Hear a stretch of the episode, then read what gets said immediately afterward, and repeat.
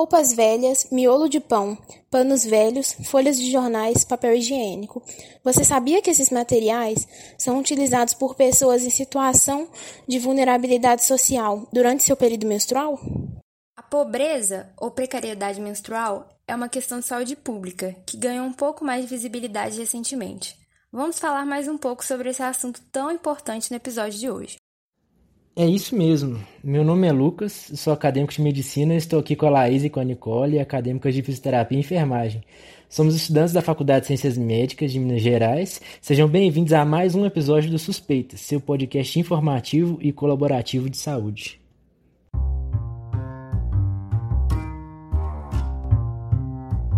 Suspeitas. Suspeitas. Suspeitas.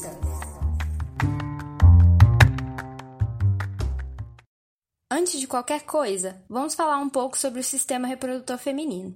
Ele é composto internamente pelo útero, seus ovários, tubas uterinas e a vagina. O ciclo menstrual é o período entre o início de uma menstruação e outra, e esse período dura, em média, 28 dias, podendo ser mais curto ou mais longo. O corpo se prepara para a gravidez, e quando essa não ocorre, o óvulo liberado não é fecundado e a menstruação acontece.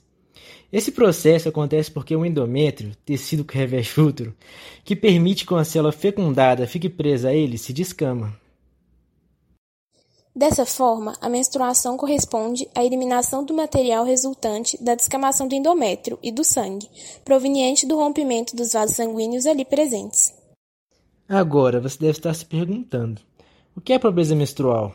E por que é importante falar sobre ela? A precariedade menstrual, de acordo com a antropóloga Miriam Goldenberg, pode ser definida como a falta de acesso não somente a itens básicos de higiene durante o período de menstruação, mas também a falta de informação, dinheiro para comprar um absorvente e principalmente falta de apoio.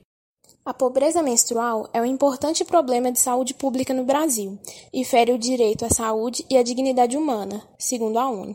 Considerando que é um evento natural do corpo humano e muitas mulheres são prejudicadas por não possuírem condições financeiras para viver com dignidade durante seu período menstrual. De acordo com o relatório Pobreza Menstrual no Brasil, Desigualdades e Violações de Direitos, elaborado pelo Unicef, cerca de 321 mil alunas, 3% do total de meninas em idade escolar, estudam em instituições onde não há banheiros em condições de uso. E além disso, no Brasil, 1,24 milhão de meninas, que corresponde a 11,6%, não têm disposição papel higiênico nos banheiros das escolas. Entre essas meninas, 66,1% são pretas ou pardas. A situação das meninas pretas é ainda mais preocupante, uma vez que o risco relativo de que essas estudem em escolas sem papel higiênico é 51% maior do que para as meninas brancas. Ou seja, além do impacto na saúde mental dessas jovens, a pobreza menstrual contribui para aumentar a desigualdade na educação entre os gêneros, considerando que essas adolescentes não frequentam a escola no seu período menstrual, o que aumenta a evasão escolar. As questões financeiras são o principal motivo para a falta de itens de higiene pessoal para muitas pessoas.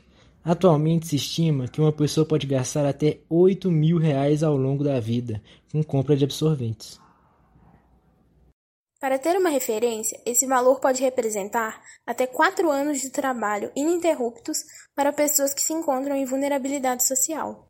A falta de acesso ou acesso limitado aos absorventes leva com que muitas pessoas arrisquem sua saúde à procura de substitutos, como papel higiênico, roupas velhas ou a reutilização de absorventes. Até miolo de pão pode ser usado para esse fim. Infelizmente, essa situação não é rara no nosso país. Ainda de acordo com Miriam Goldenberg, até 80% das mulheres entrevistadas em vulnerabilidade social relataram já terem usado papel higiênico como absorvente. 50% relataram o uso de roupas antigas. Esses dados são extremamente preocupantes, uma vez que o contato prolongado desses itens com a vagina pode resultar em lesões dos órgãos reprodutores, infecções no trato urinário, além de outras doenças infecciosas e inflamatórias ainda mais graves. Exatamente. O que acontece é que a menstruação, sem o cuidado adequado com a higiene, pode favorecer a multiplicação descontrolada de bactérias e fungos. Além disso, a retenção do sangue e das secreções vaginais na região da vagina por um período prolongado favorece a mudança do pH vaginal, que é o nível de acidez dessa região. Essa alteração também favorece a instalação de bactérias e fungos, podendo levar a infecções muito graves. Para piorar o problema, essas infecções não se limitam à região dos órgãos genitais. Esses microorganismos facilmente se deslocam, causando infecções urinárias que podem evoluir para infecções generalizadas, contaminando todo o organismo. Situações que normalmente são muito graves e necessitam de intervenção em hospitais e unidades de terapia intensiva. Um exemplo é a síndrome do choque tóxico, uma infecção provocada pela bactéria Staphylococcus aureus, cujo crescimento é potencializado pela menstruação. Essa infecção resulta em sintomas como erupções cutâneas, tonturas, diarreia, dor de cabeça e desmaios. Caso não seja diagnosticada e tratada adequadamente, essa síndrome pode ser fatal. Além disso, as consequências da pobreza menstrual vão além da saúde física, pois quando vivenciada por longos períodos, principalmente na infância, a pobreza menstrual pode resultar ainda em sofrimentos emocionais que dificultam o desenvolvimento de uma mulher adulta com seus potenciais plenamente explorados.